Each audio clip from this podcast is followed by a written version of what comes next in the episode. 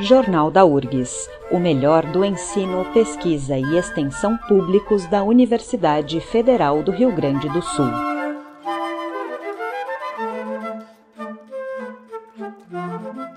Neste Jornal da URGS apresentamos o quadro especial sobre as pesquisas realizadas aqui na universidade. Ciência 1080 Olá, ouvintes, aqui é André Grassi. Neste programa, conversamos com a pesquisadora Luísa Vieira Luquezzi, doutora pelo Programa de Pós-Graduação em Recursos Hídricos e Saneamento Ambiental da URGS, com a tese Modelagem de Suscetibilidade e de Limiares de Precipitação para Deslizamentos de Terra, utilizando métodos de aprendizagem de máquina.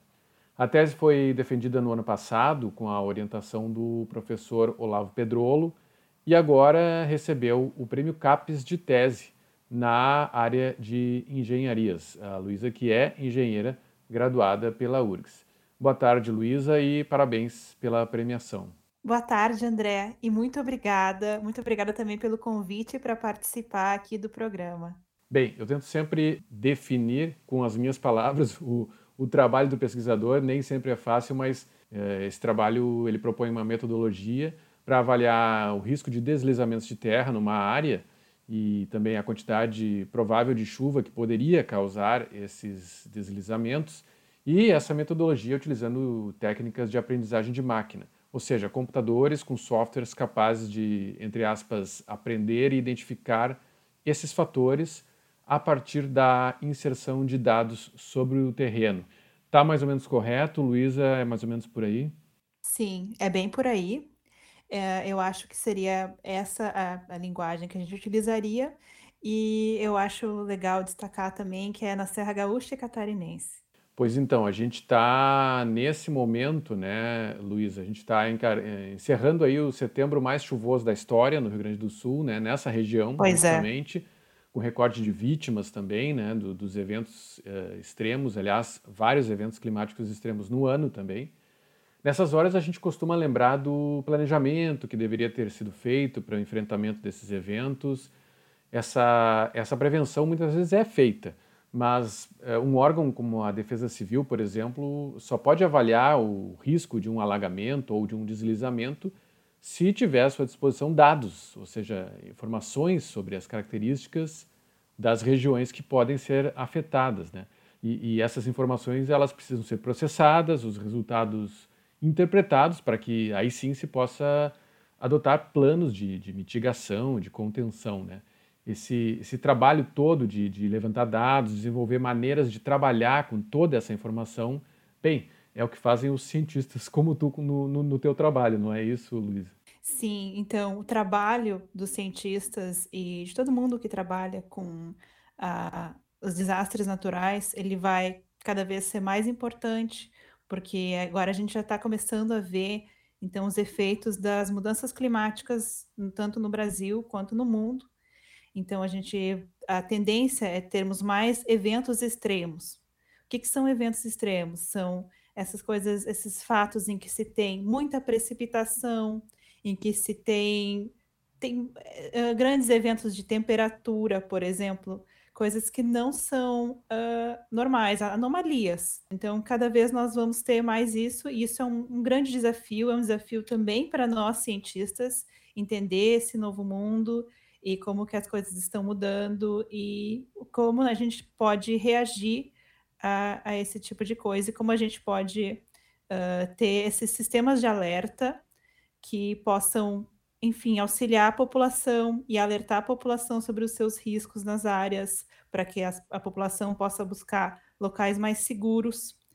Outra coisa que é importante é nessas locais onde se tem mapeamento de suscetibilidade, no caso, a gente mapeia a suscetibilidade a deslizamentos, mas a gente pode mapear a, a outros desastres naturais também, como, por exemplo, a inundação.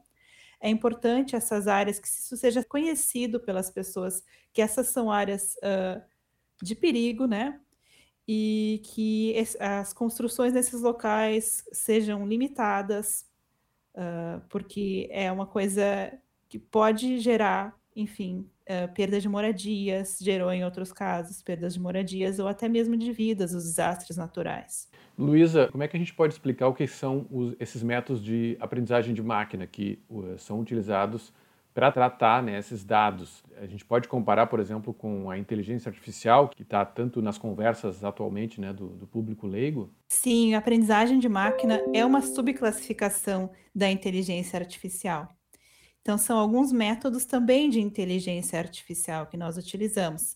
E, então, a ideia é que os, uh, os computadores e os softwares envolvidos, baseado nos dados que nós fornecemos, eles aprendem os seus próprios caminhos e eles geram explicações para as coisas. Mas não simplesmente eles geram essas explicações. A gente precisa que além da, da coisa funcionar, a gente saber por que, que ela funciona, e por isso que é tão importante ter cientistas e ter pessoas que, de fato, entendam da inteligência artificial.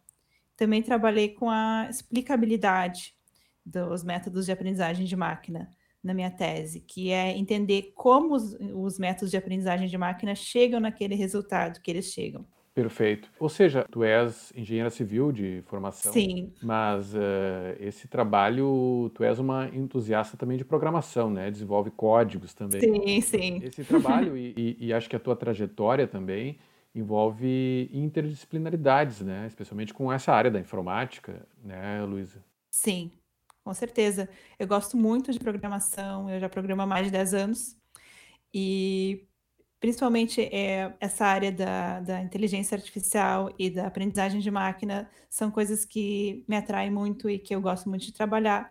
Também trabalho muito com uh, sistemas de informação geográfica. Isso é comum na, nas áreas, nas engenharias em geral, Luísa, porque a gente, público leigo, né, tem uma ideia de que esse tipo de trabalho fica restrito ao pessoal de informática propriamente dito. Então, cada vez mais nas engenharias se utilizam uh, tanto métodos de aprendizagem de máquina quanto uh, métodos físicos, mas que utilizam software. Cada vez mais nas engenharias está se usando isso e a tendência é aumentar. A gente também uh, tem que lembrar que é necessária toda uma etapa de coleta de dados nos locais, né, que são é, profissionais de, de várias áreas que precisam fazer antes desse de, do trabalho em cima desses dados, não é? Então, existem uh, maneiras diferentes de se colher dados para esse tipo de coisa. E aqui eu utilizei, por exemplo, para o evento de, de 2020, eu utilizei é, dados de sensoriamento remoto, o que quer dizer que são dados de satélite. São imagens de satélite que eu usei para mapear, então, esses deslizamentos. Mas pode ser mapeado em campo. Tem outros é, eventos que também foram envolvidos, que o meu trabalho são seis eventos extremos com deslizamentos de outros trabalhos, daí teve trabalho de campo, mas uh, eu não participei desses trabalhos de campo.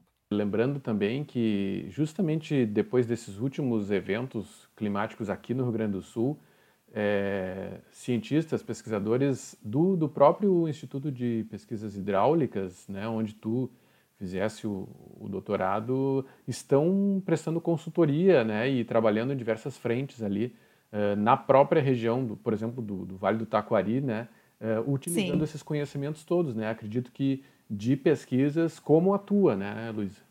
É, eu acho ótimo, eu acho que é, brilhante que a gente dê alguma coisa de volta para a sociedade com o nosso trabalho como pesquisador, como professor, como bolsista.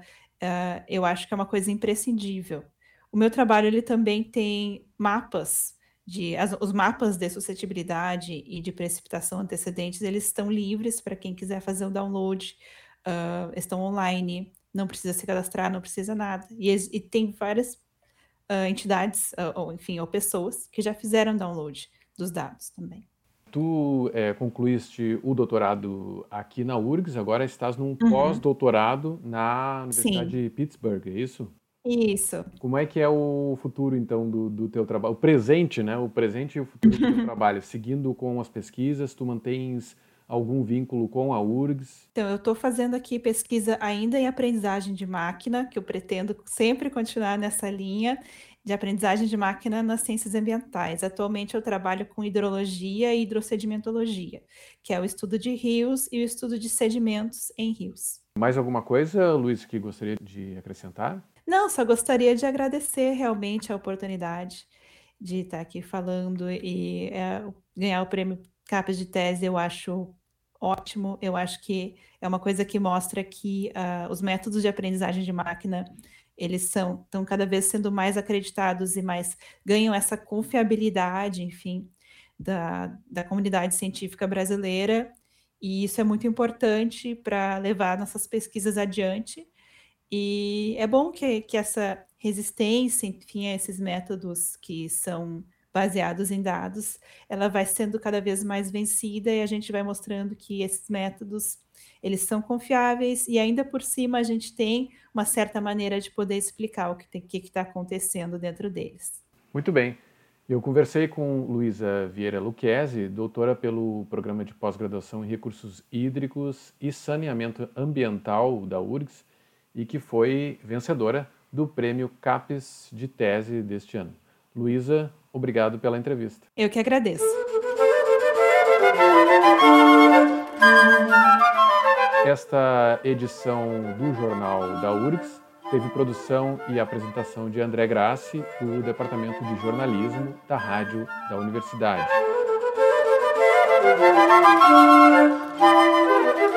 Música